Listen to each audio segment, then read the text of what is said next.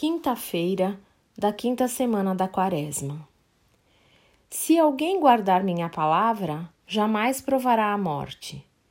João, capítulo 8, versículos de 51 a 59.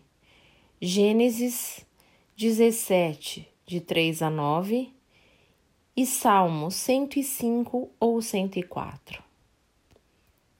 Crie um ambiente interno e externo para facilitar o encontro com o Senhor.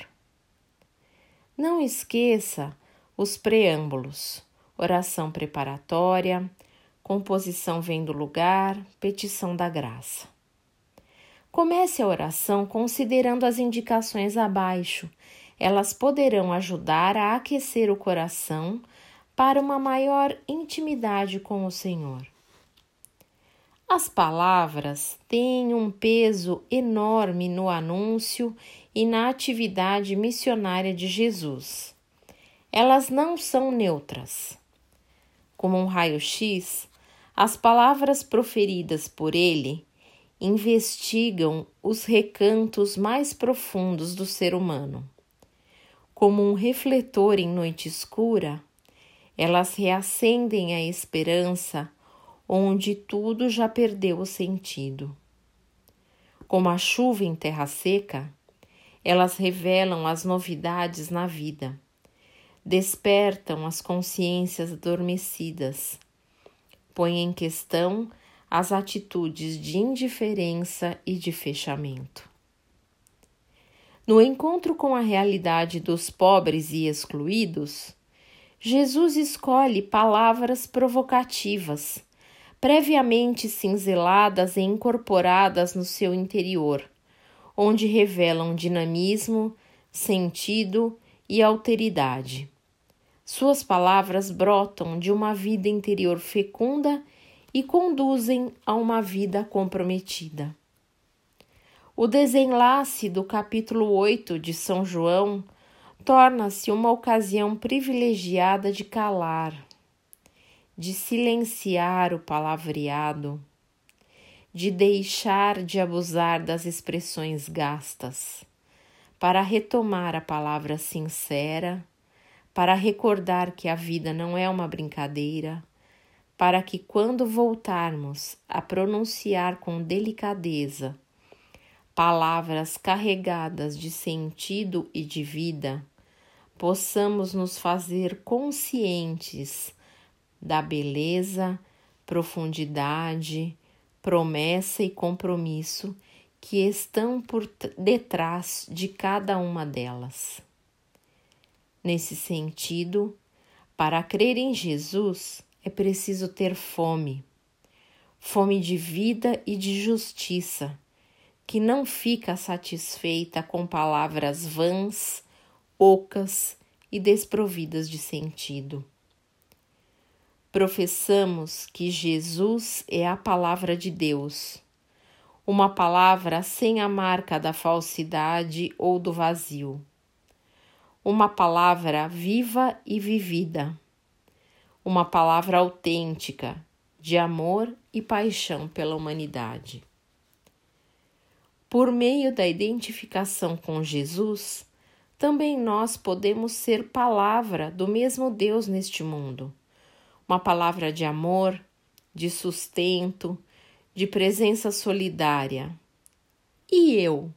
Que palavra sou? A palavra dura de Jesus no Evangelho deste dia deve nos inspirar a uma tomada de consciência do lugar e do valor das palavras em nosso cotidiano. Quantas palavras dissemos ou escrevemos hoje?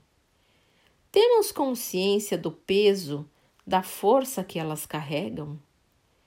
Vivemos saturados de palavras.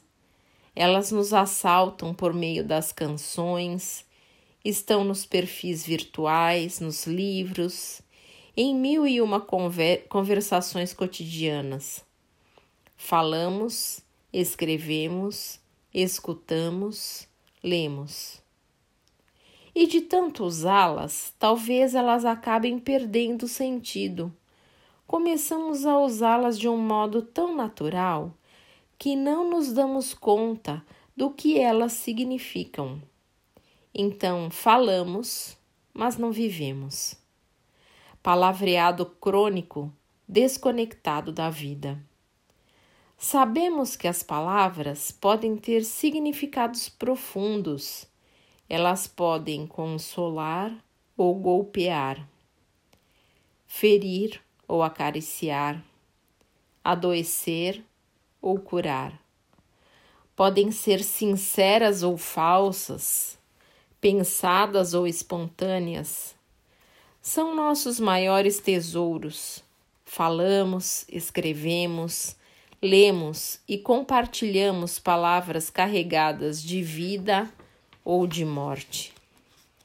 A palavra, no dizer de um pensador, é uma poderosa soberana que realiza efeitos admiráveis. Pode expulsar o temor, suprimir a tristeza, infundir alegria, dilatar a compaixão. A palavra é o fundamento de todo relacionamento humano. Serve para comunicar o que queremos, expressar sentimentos, argumentar, despertar, etc. O mutismo e a negação da palavra constituem terras de desolação. Aprendemos com as palavras emprestadas de outros, ou quem sabe, também nós chegamos a dizer algo que tenha feito a diferença para alguém. Falamos e na fala escuta nós nos encontramos e revelamos nossa identidade. Jesus foi o Mestre que movia com suas palavras vivas. É no encontro com a palavra encarnada que brotam em nós palavras criativas carregadas de esperança e de sentido. As palavras nos tocam e nos constituem. Fora do percurso da palavra encarnada, vivemos intoxicados de palavras, ou seja, um amontoado de palavras mortas, sem carne, sem entranha, sem verdade, modelando seres adoecidos e desencarnados. A palavra tem um peso porque sua ressonância permanece. Em tempos de sociedade líquida, também nossa palavra pode escorrer e evaporar-se que nossas palavras sejam sempre vivas e a serviço da vida. Na oração, para que tenham sentido e força, para que não se tornem falsas nem dolorosas, as palavras deveriam passar pelo filtro da mente e do coração. Seguindo o conselho de Santo Agostinho, as palavras deveriam passar antes pela lima do que pela língua, para que chegassem à boca polidas pela inteligência e pelo amor.